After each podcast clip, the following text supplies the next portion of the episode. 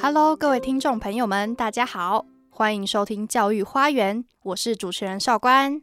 很开心可以在 Podcast 的教育花园里面与各位相见，这是我们的第一集节目。那我想跟大家首先分享的是呢，教育是一条漫漫长路，从出生开始，我们永远不会停止成长，更不会停止学习。而我也相信，一位好的老师跟好的教育，能深深的影响一个人的一生。那关于我们教育花园的更新，在每一集的内容当中，我跟我们的采访团队都会深入全台各地的校园，去采访对教育有理念、有热忱。视教育为己任的热血教师，把他们的故事呢收录在 Podcast 里面跟大家分享。那目前教育花园每个礼拜会更新一次，每个月会以一个学校或一个老师为主轴，内容的部分呢以深度的访谈为主。那在每个月的最后一个礼拜，我们会把一整个月的内容再做会诊，编辑成一个小品。如果你觉得我们的节目还不错，请记得要按下订阅按钮哦。那在这一集的节目当中，我跟采访团队一起到了台南市的永仁高中。这是一所坐落在台南永康区的一所高中。而在一零八课纲之后呢，我们知道除了固定的课程，也就是我们以往在学校所学到的国文啊、英文、数学、自然等等的学科以外，还增加了一个校本课程的设定。每个学校呢，会依照自己的特色来发展校本课程。等于是学校有了一个舞台，学生就有发展的空间。而永仁高中在这一波一零八教改的前后，经历了哪些有趣的故事呢？一起来听听永仁高中校长洪庆在洪校长的分享。教育花园要走得稳，得先看得远。台南市立永仁高中。首先呢，我们邀请到的是永仁高中的校长洪庆在洪校长。首先想先请问一下校长，在去年的一零八课纲实施前，永仁高中的教学步调是怎么样调整的呢？我们学校哈，在这一波一零八课纲的改革里头啊，其实学校的老师还有学生啊，我们也都一起动起来。那在课纲真正上路之前呢，我们就已经开始在试行。那么这个过程哈，事实上是是循序渐进的，我们也不是一触可及的哈。首先呢，我们就先盘点我们自己校内的老师资源，跟原本已经有有在发展的学校的有哪一些特色啊？那之后呢，呃，我邀集我们全校的老师哈，透过 OST。好，透过这个 Open Space 呃 Technology 这样一个开放的论坛，让我们的老师大家一起来激荡。那从以往我们学生毕业的，或者是有一些个成果的表现，大家来检视一下，我们永仁学生是有哪一些特质，然后我们又还要再需要培养我们哪学生具备有哪一些能力。那经过这样子几次下来，哈。呃，这样一一两年的这样一个激荡，最终呢，我们定出我们希望呃，用人的学生啊，呃的图像啊，要在三个层面来表现啊，呃，一个是身心健康，那再来是阅读探究，那第三个是国际视野，啊，所以就分别从这三个学生的图像里头，我们去设计了呃一些课程跟活动。像在课程上面呢，我们就展现在两门校定必修，那一门呢是那个属于数理逻辑类的，那是跃进吧永人。那么这一门啊，除了数理逻辑之外，那也在发展那个 AI 啊机器人。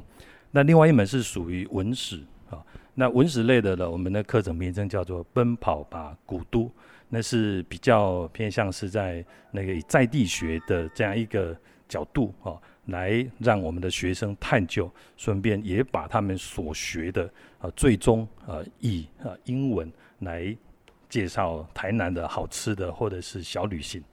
啊，那另外除了两门校定必修，那我们也有九门的这个多元选修。那这九门的多元选修，也都分别要来呼应我们刚才所发展的这个学生的三个那个图像。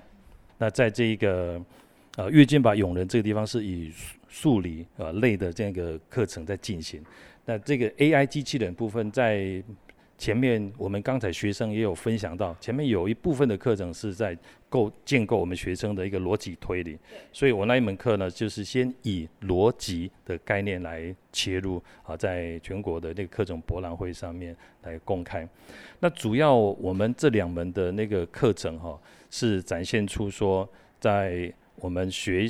学校的整个老师啊，共同呃发展，共同那个共备。而且，呃，让学生哈也一起来做一下探究的这整个的历程。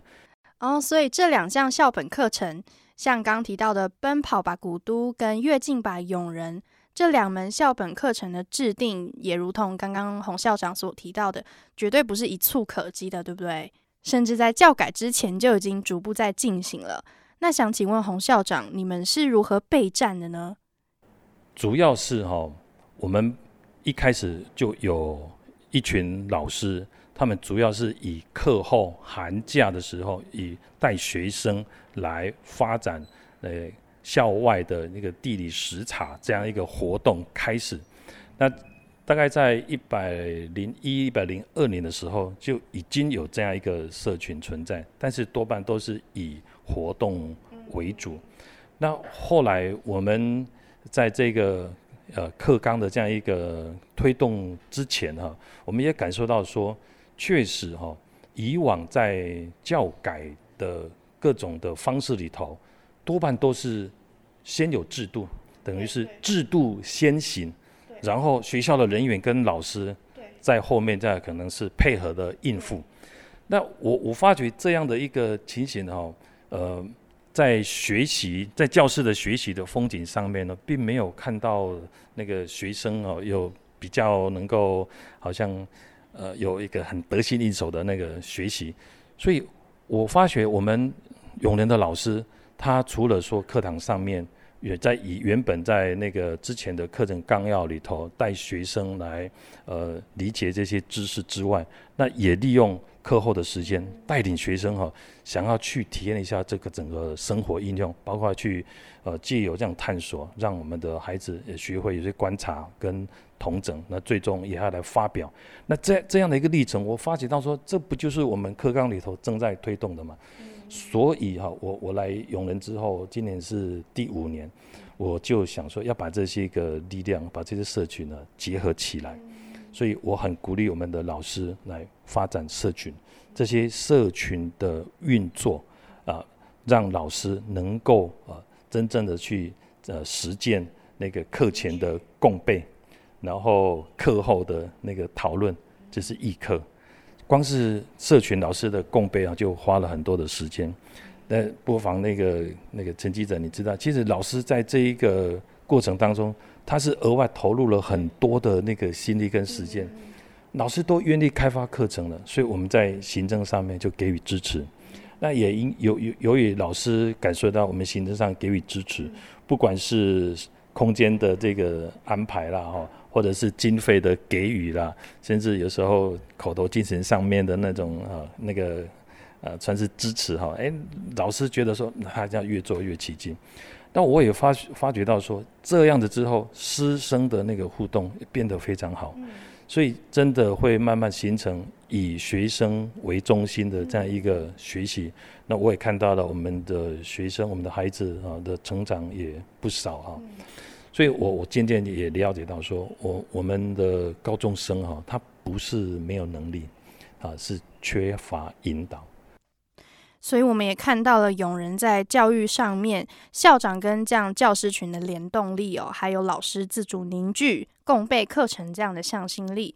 我想啊，不管是在教育上、家庭上，甚至在职场上，这样子的学习的态度都很值得我们思考跟学习。不过在另外一方面，师长跟老师在学校内的努力，其实有时候对于家长来说，他们会不会因为某一些的不了解或者是担忧？造成学校在教改之后的一些疑虑或者疑问呢？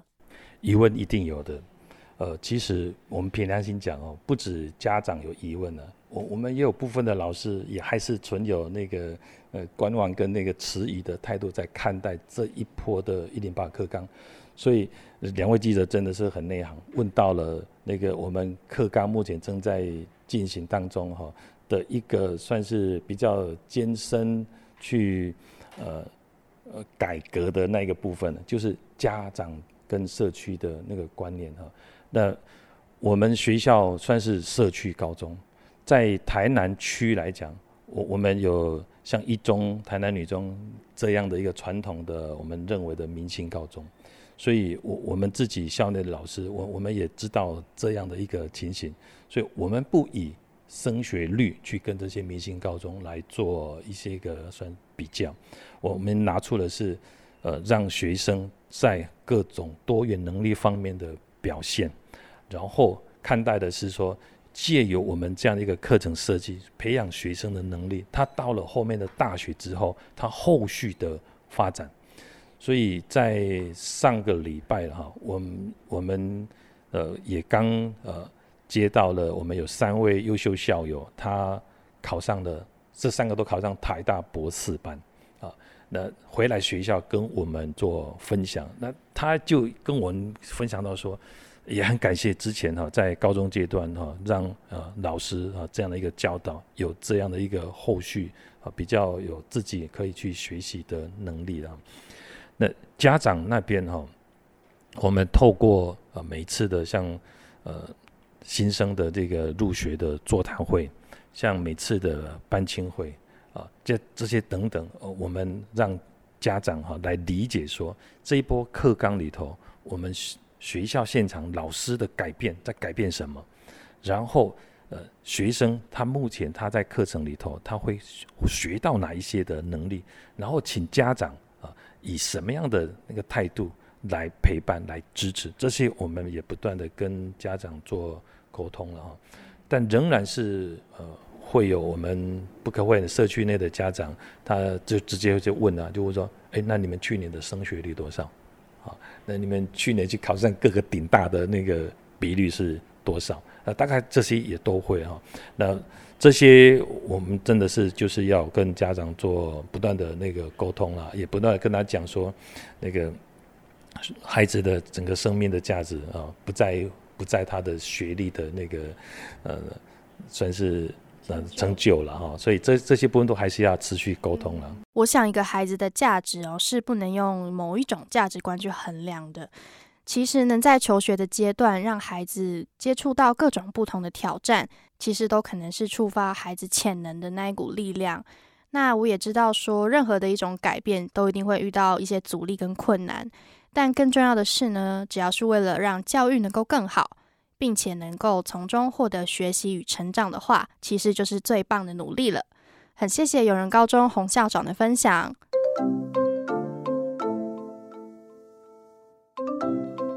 再次感谢你的收听，希望你听完这一集有些收获。下一集的节目呢，将会由永仁高中制定校本课程的老师们来与我们谈谈特色课程的大小事。精彩的内容，请持续锁定教育花园哦。如果你喜欢我们的节目呢，记得按下订阅，或是可以上古典音乐台 FM 九七点七的脸书留言给我们。如果你是用 Apple Podcast 的朋友，也可以直接在下面留言给我们评价跟回馈。最后呢，也想邀请你帮我们把这个节目分享给你身边的朋友、家人，希望跟你一起创造出更高品质的 Podcast。谢谢你的收听。跟上脚步，看见教育花园的百花齐放。您现在收听的是教育花园。本节目由台中县杰人会赞助，好家庭联播网台北 Bravo 九一点三，台中古典音乐台 FM 九七点七制作播出。我是少官，我们下次见。